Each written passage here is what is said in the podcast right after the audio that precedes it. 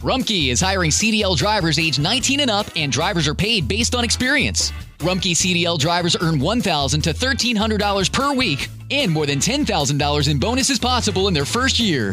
Rumkey drivers are home daily, work in a recession resistant industry, receive great benefits and performance incentives. Start a lucrative career and apply now at rumkeycareers.com. Equal opportunity employer restrictions apply. Summer happens at Speedway because everything you need for summer happens at Speedway. Like drinks, drinks happen. The freshly brewed drink, the splashed over ice drink, the wake you up drink, the cool you off drink, the make your brain hurt for a minute drink. All poured however you want them, whenever you want them, all summer long. So on every hot day, you have something cold to sip. Speedway, summer happens here. And now, get any size fountain or speedy freeze for just 99 cents. Excludes maximum. Cuán firme cimiento se ha dado a la fe. A través de la Biblia, un análisis de la Biblia libro por libro que le ayudará a crecer espiritualmente. Estos estudios fueron diseñados por el doctor J. Vernon McGee. Acompáñenos en este fascinante recorrido a través de la Biblia. La palabra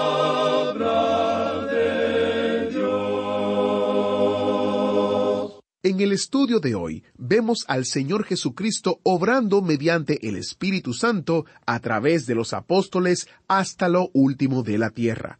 Oremos para iniciar este interesante estudio. Padre Celestial, nos encomendamos a tu palabra para que ella nos enseñe y nos instruya. En el nombre de Jesús oramos. Amén. Ahora iniciamos nuestro recorrido bíblico de hoy con las enseñanzas del Dr. Magui en la voz de nuestro hermano Samuel Montoya. Continuamos estudiando hoy el capítulo 12 de los Hechos de los Apóstoles. Y en nuestro programa anterior estábamos considerando la muerte de Jacobo. Dijimos que hasta aquí la persecución contra la Iglesia había sido mayormente por parte de los líderes religiosos y de los saduceos en particular, pero que ahora había pasado a las esferas del gobierno. La persecución, pues, se vuelve de la religión a la política. Y dijimos que quizás Herodes hizo esto para tratar de ganarse el favor de ciertas personas y sectores influyentes. Lo cierto es que Herodes desencadenó una persecución brutal y despiadada contra la Iglesia. Y así pues, dio muerte a espada a Jacobo, hermano de Juan. Ahora, viendo que esto había sido del agrado de los judíos, procedió entonces a arrestar también a Pedro. Y observamos que había aquí una circunstancia especial. Jacobo es muerto, pero Pedro sería milagrosamente preservado aún en medio de estas circunstancias. Y dijimos que había aquí un ejemplo de la voluntad soberana de Dios obrando en la iglesia. Ahora, de seguro que hubo muchos en aquel entonces que se preguntaron, ¿por qué permitió Dios que Jacobo muriera mientras a Pedro le permitió vivir? ¿Por qué permitió Dios esto? Y muchos hacen hoy la misma pregunta. La respuesta es que esta era la voluntad soberana de Dios. Y Dios, amigo oyente, todavía obra así en esta manera hoy en día. Sus caminos son más altos que los nuestros. Ahora usted puede rebelarse contra la voluntad soberana de Dios todo lo que quiera. Puede decir que no le gusta, pero es una lástima, amigo oyente, una lástima para usted porque este es el universo de Dios y no el suyo. Es la iglesia de Dios y no la suya. Esta es, pues, la mano de un Dios soberano que lo mueve todo. Al parecer, Jacob era uno de los principales líderes de la iglesia de Jerusalén. Y Dios permitió que Herodes le diera muerte. Pedro, por su parte, también era líder, pero Dios permitió que él viviera.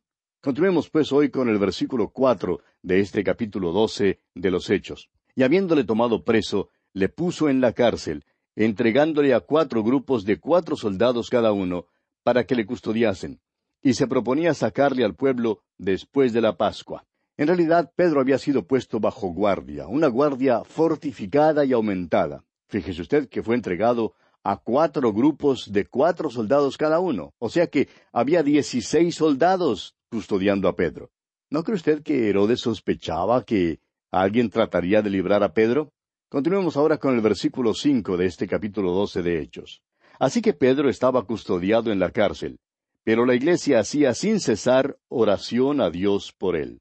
Ahora estos hermanos no llegaron ante Dios con una larga lista de peticiones, como las listas de víveres que elaboramos antes de salir de compras. Simplemente entraron a la presencia de Dios y oraron seriamente para que este hombre, Simón Pedro, fuera librado. Sus corazones estaban en sus oraciones. Y el versículo seis continúa diciendo, Y cuando Herodes le iba a sacar, aquella misma noche estaba Pedro durmiendo entre dos soldados, sujeto con dos cadenas, y los guardas delante de la puerta custodiaban la cárcel. ¿Cómo le era posible a Simón Pedro dormirse estando entre dos soldados? Bueno, recuerde usted que Pedro también fue uno de los que se durmieron allá en el jardín de Getsemaní. Diríamos que Pedro no tenía mucha dificultad en dormirse. Como decimos hoy, se quedaba dormido aún bañándose. Parece que podía quedarse dormido en casi cualquier circunstancia y casi a cualquier hora. Sin embargo, note usted, amigo oyente, qué confianza más maravillosa debe haber tenido Pedro en Dios para poder dormir entre estos dos soldados. Continuemos ahora con los versículos siete al nueve de este capítulo doce de los Hechos. Y he aquí que se presentó un ángel del Señor, y una luz resplandeció en la cárcel, y tocando a Pedro en el costado le despertó, diciendo, Levántate pronto. Y las cadenas se le cayeron de las manos. Le dijo el ángel, Cíñete y átate las sandalias. Y lo hizo así. Y le dijo, Envuélvete en tu manto y sígueme. Y saliendo le seguía, pero no sabía que era verdad lo que hacía el ángel, sino que pensaba que veía una visión. El ángel fue muy razonable. No hubo aquí nada de acciones uh, descabelladas o impetuosas. Simplemente le dijo a Pedro que se pusiera los zapatos y se vistiera. Pedro creía al principio que todo era solo un sueño. Y ahora el versículo diez dice, Habiendo pasado la primera y la segunda guardia, llegaron a la puerta de hierro que daba a la ciudad, la cual se les abrió por sí misma, y salidos pasaron una calle, y luego el ángel se apartó de él. Ciertamente había suficiente guardia para guardar a Pedro en la cárcel. En realidad creemos que esperaban que algo así como esto podría suceder.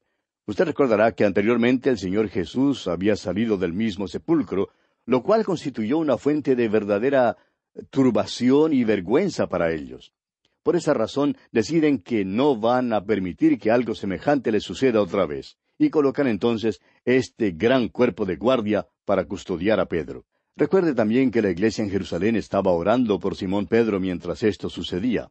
Ahora, tan pronto como Pedro está fuera de todo peligro, el ángel le permite seguir solo. Y permítanos aquí destacar algo importante en cuanto al versículo siete que leímos anteriormente. Y es que la traducción de este versículo, como la tenemos en la versión Reina Valera, es la correcta, cuando dice que es un ángel del Señor y no el ángel de Jehová. El ángel de Jehová en el Antiguo Testamento se refería al Cristo preencarnado. Jesucristo está ahora a la diestra del Padre en su cuerpo glorificado. Así es que no fue el Señor Jesús quien bajó para liberar a Pedro, fue un ángel que el Señor Jesús había enviado. Las oraciones de la iglesia fueron contestadas de una manera muy definida.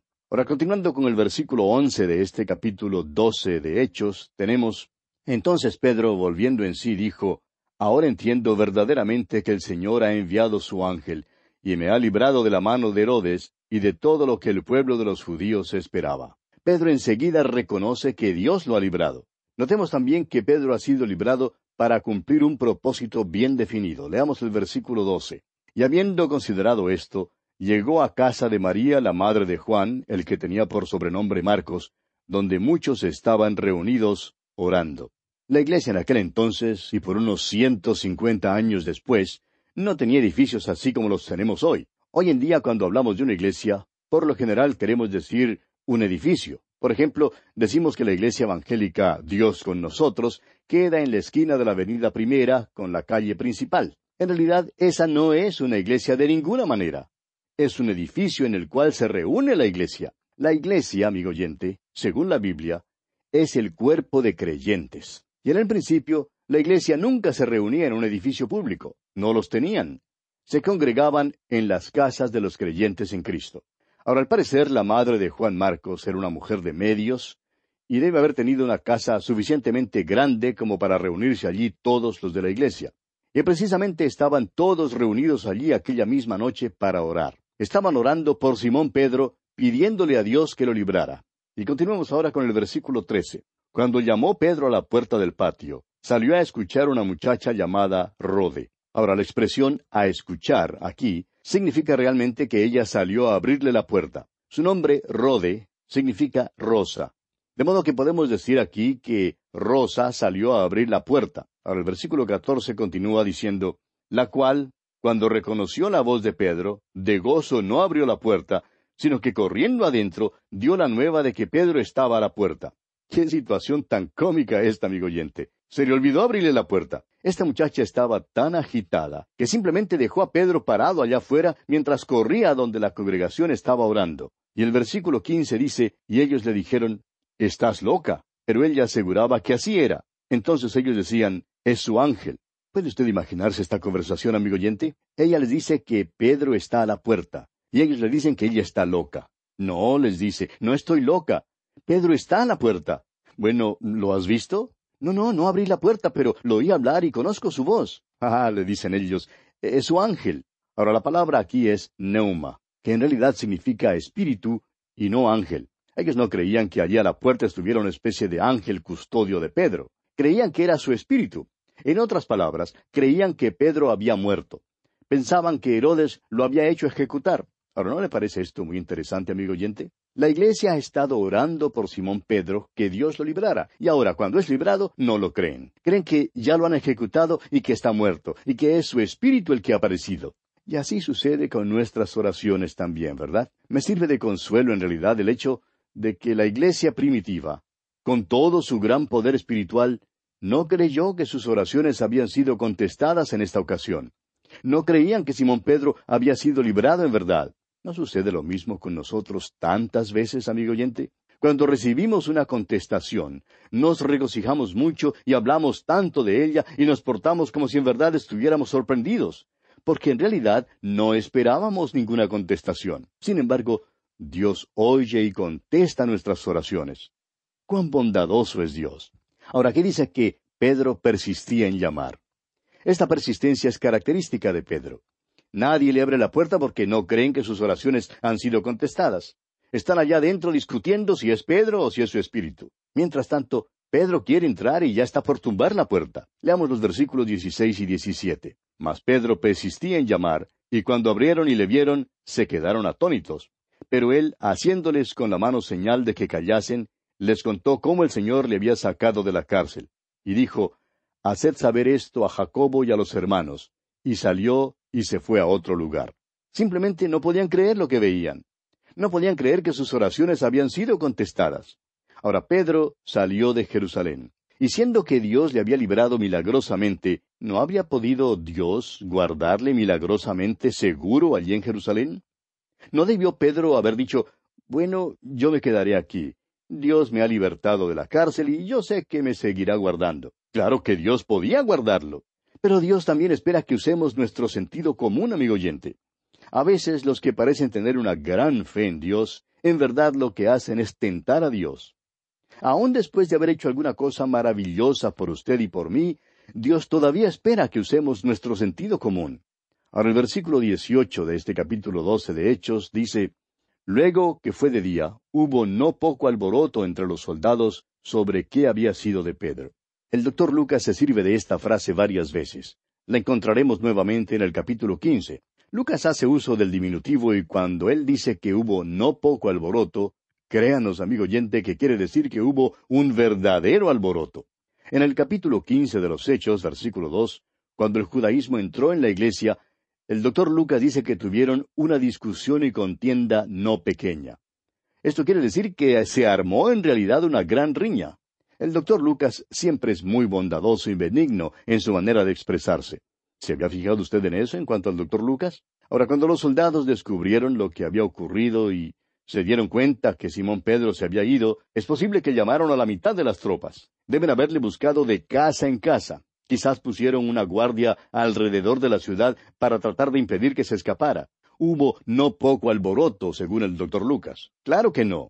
Hubo un gran alboroto. Ahora el versículo 19 nos dice, Mas Herodes, habiéndole buscado sin hallarle, después de interrogar a los guardas, ordenó llevarlos a la muerte. Después descendió de Judea a Cesarea y se quedó allí. Herodes, como usted puede ver, es impasible y empedernido. No respeta la vida humana. Manda ejecutar a todos los soldados que habían estado custodiando a Pedro. Luego se va a Cesarea, que es un lugar muy popular para el veraneo en el Mediterráneo. Pilato también se gozó allí. Muchas de las autoridades romanas se quedaban allí. En realidad, este era un centro de operaciones de Roma. A los romanos, como a Pilato, no les gustaba la ciudad de Jerusalén. Ciertamente no amaban a Jerusalén como la amaba el rey David. Así que Herodes se escurre a Cesarea para tomar sus vacaciones. Pero este no es el fin. El doctor Lucas nos da otra mirada de este personaje Herodes. Continuemos leyendo el versículo veinte de este capítulo doce de los Hechos. Y Herodes estaba enojado contra los de Tiro y de Sidón, pero ellos vinieron de acuerdo ante él, y sobornado Blasto, que era camarero mayor del rey, pedían paz, porque su territorio era abastecido por el del rey. Tiro y Sidón comerciaban con Herodes, y cuando él estaba enojado, esto le hacía daño a la economía de Tiro y Sidón. Llegaron entonces para hacerle una proposición a Herodes, y en el versículo veintiuno leemos, Y un día señalado, Herodes, vestido de ropas reales, se sentó en el tribunal y les arengó. Es evidente que Herodes era un hombre muy ostentoso y lleno de orgullo. Era también un buen orador. Era la clase de político que habría sido elegido cualquiera fuera su partido. Ahora este mundo verá a muchos anticristos antes que venga el verdadero anticristo. Juan nos habla de esto en 1 Juan 2.18, donde dice, Hijitos, ya es el último tiempo, y según vosotros oísteis que el anticristo viene, así ahora han surgido muchos anticristos. Por esto conocemos que es el último tiempo. Ahora Herodes aquí es una miniatura del anticristo. El pueblo le aclama como si fuera un dios. Fíjese usted lo que hacen aquí en los versículos 22 y 23. Y el pueblo aclamaba gritando, Voz de Dios y no de hombre. Al momento un ángel del Señor le hirió por cuanto no dio la gloria a Dios y expiró comido de gusanos.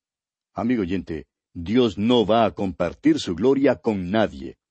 Dice allá en la profecía de Isaías capítulo 42 versículo 8, Yo Jehová, este es mi nombre, y a otro no daré mi gloria ni mi alabanza a esculturas. Y en el capítulo 48 de la misma profecía, versículo 11 dice, Y mi honra no la daré a otro. Amigo oyente, Dios aborrece la soberbia del hombre. Herodes rehusó glorificar a Dios por medio del milagro de la liberación de Pedro de la cárcel, y ahora está dispuesto a dejar que el pueblo le deificara. Pero Dios lo juzga. Dios es celoso de su gloria. ¿Qué lección tenemos aquí, amigo oyente? Ahora no creería que como resultado de toda esta persecución, la iglesia ya estaría casi destruida y que pronto desaparecería. Sin embargo, el verso siguiente, el versículo 24 de este capítulo 12 de Hechos, dice, pero la palabra del Señor crecía y se multiplicaba. La persecución no le hizo ningún daño a la iglesia, más bien influyó en su crecimiento y expansión porque la palabra del Señor crecía y se multiplicaba. Este es el versículo lema de nuestro programa a través de la Biblia. Hermano que nos escucha, hemos visto un crecimiento fenomenal. Es algo maravilloso. Y ahora el versículo final, el versículo 25 dice, y Bernabé y Saulo, cumplido su servicio, volvieron de Jerusalén, llevando también consigo a Juan, el que tenía por sobrenombre Marcos. Juan Marcos va ahora a Antioquía junto con Bernabé y Saulo. Recuerde usted que ellos, o sea, Bernabé y Saulo, habían ido a Jerusalén para llevar ayuda a la iglesia allí. Y así, amigo oyente, llegamos al final del segundo período del libro de los Hechos de los Apóstoles. En el primer período, el Evangelio fue proclamado en Jerusalén.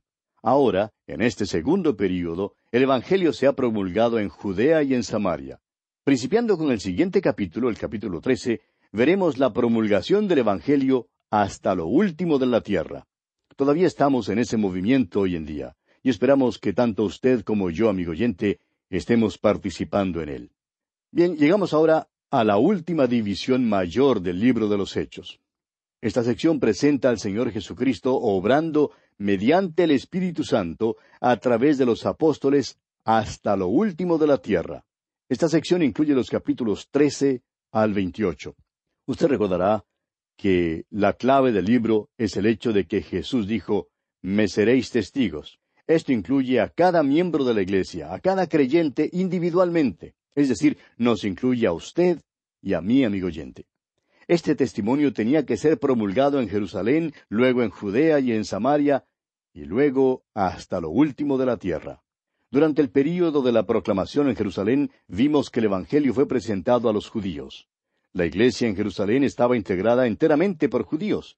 Durante el siguiente período vimos cómo el Evangelio avanzó hasta los samaritanos y vimos también la conversión de algunos gentiles. Ahora el Evangelio sale oficialmente en su camino hasta lo último de la tierra. Hoy en día, usted y yo, amigo oyente, somos los beneficiarios del hecho de que alguien hubiese caminado por los caminos de este mundo para llevar el Evangelio hasta lo último de la tierra. Por tanto, usted y yo debemos estar a la vez ocupados en llevar el Evangelio a los que todavía no han escuchado este glorioso mensaje. En esta promulgación del Evangelio más allá de los límites de Israel, veremos que Pablo llegó a ser el líder dominante. Dios había usado poderosamente a Pedro, pero ahora Pablo es el personaje prominente que Dios usará. Esperamos que usted, amigo oyente, pueda seguir en un mapa este primer viaje misionero de Pablo. Principia su viaje con Bernabé. Se detienen primero en la isla de Chipre, hogar de Bernabé. Atraviesan la isla y luego navegan desde Pafos para ir a Perge, en Panfilia. Luego entran en el interior de Asia Menor, que ahora se conoce como Turquía. En aquel entonces esta región era conocida como el país de Galacia. Visitaron Antioquía, Iconio, Listra y Derbe. Luego, a su regreso, fueron por Atalia y desde allí navegaron nuevamente a Antioquía. Comencemos pues leyendo los primeros dos versículos de este capítulo trece de los Hechos. Había entonces en la iglesia que estaba en Antioquía profetas y maestros, Bernabé, Simón el que se llamaba Níger, Lucio de Sirene, Manaén, el que se había criado junto con Herodes el tetrarca, y Saulo. Ministrando estos al Señor, y ayunando, dijo el Espíritu Santo, Apartadme a Bernabé y a Saulo para la obra a que los he llamado. Notará usted que en el principio de su ministerio la designación es de Bernabé y Saulo. No viajarán lejos en su primer viaje misionero antes de que el nombre de Saulo sea cambiado a Pablo. Pronto es evidente también que Pablo llega a ser líder y vocero, y así el conjunto es designado entonces como Pablo y Bernabé. Continuemos ahora con el versículo tres. Entonces, habiendo ayunado y orado, les impusieron las manos y los despidieron. Estos hombres son ahora apartados para la obra misionera. ¿Se fija usted en la iglesia que les ha enviado al mundo? No fue la iglesia en Jerusalén. Amigo oyente, permítanos decirle francamente que la iglesia de Jerusalén no era una iglesia misionera. En cambio, la iglesia en Antioquía sí era una iglesia misionera. Ayunaron y oraron, dice aquí, debido a su sinceridad y su deseo de cumplir la voluntad de Dios. También les impusieron las manos a estos dos misioneros que envían. Y todavía hacemos eso hoy en día con nuestros misioneros. ¿Por qué? ¿Es acaso porque al imponer las manos les impartimos alguna cosa? Tememos que todo lo que nos sea posible impartir a alguien por medio de la imposición de las manos sean los microbios que tengamos en nuestras manos. La imposición de las manos es un medio de identificación, un acto que declara que somos compañeros con el que estamos enviando. Así pues, los cristianos en Antioquía indicaban, mediante la imposición de manos, que eran compañeros de Pablo y Bernabé en la gran obra de promulgar la palabra de Dios estaban enviando a estos hombres como sus representantes. Ellos se quedaban en casa y trabajaban mientras estos dos hombres salían en lugar de ellos. Ahora es muy importante notar que fueron enviados por el Espíritu Santo. Eran guiados por el Espíritu Santo de Dios. Fueron al pueblo de Seleucia en la costa y navegaron desde allí. Y el versículo cinco de este capítulo trece nos dice Y llegados a Salamina anunciaban la palabra de Dios en las sinagogas de los judíos. Tenían también a Juan de ayudante. Note usted que tenían a Juan Marcos con ellos. Ahora quisiéramos destacar aquí que desde el mismo principio Pablo adoptó un método que siguió durante todo su ministerio. Siempre entraba primero en las sinagogas, lugares que le sirvieron como trampolín para lanzarse e introducirse a la comunidad, y siempre predicaba allí primero el Evangelio. Bien, amigo oyente, vamos a detenernos aquí por hoy porque nuestro tiempo ya ha concluido. Que Dios le bendiga ricamente.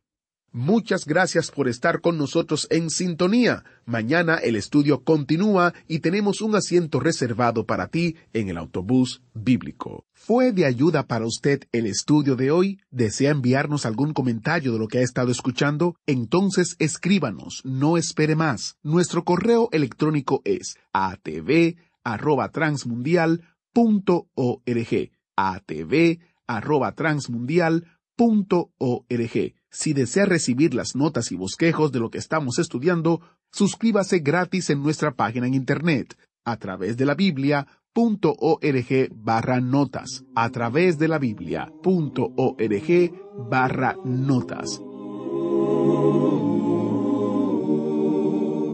Nada es más importante que tu familia, así que ¿no se merecen lo mejor? Eggland's Best te brinda un mejor sabor y nutrición. En comparación con los huevos ordinarios, Eggland's Best te ofrece 10 veces más vitamina E, 25% menos de grasa saturada y 6 veces más vitamina D, junto con ese sabor delicioso y fresco de granja que a ti y a tu familia les encanta. Todos queremos lo mejor para nuestras familias, entonces, ¿por qué no los mejores huevos? Porque la manera en que tú cuidas a tu familia no tiene nada de ordinario, solo Eggland's Best. Mejor sabor, mejor nutrición, mejores huevos.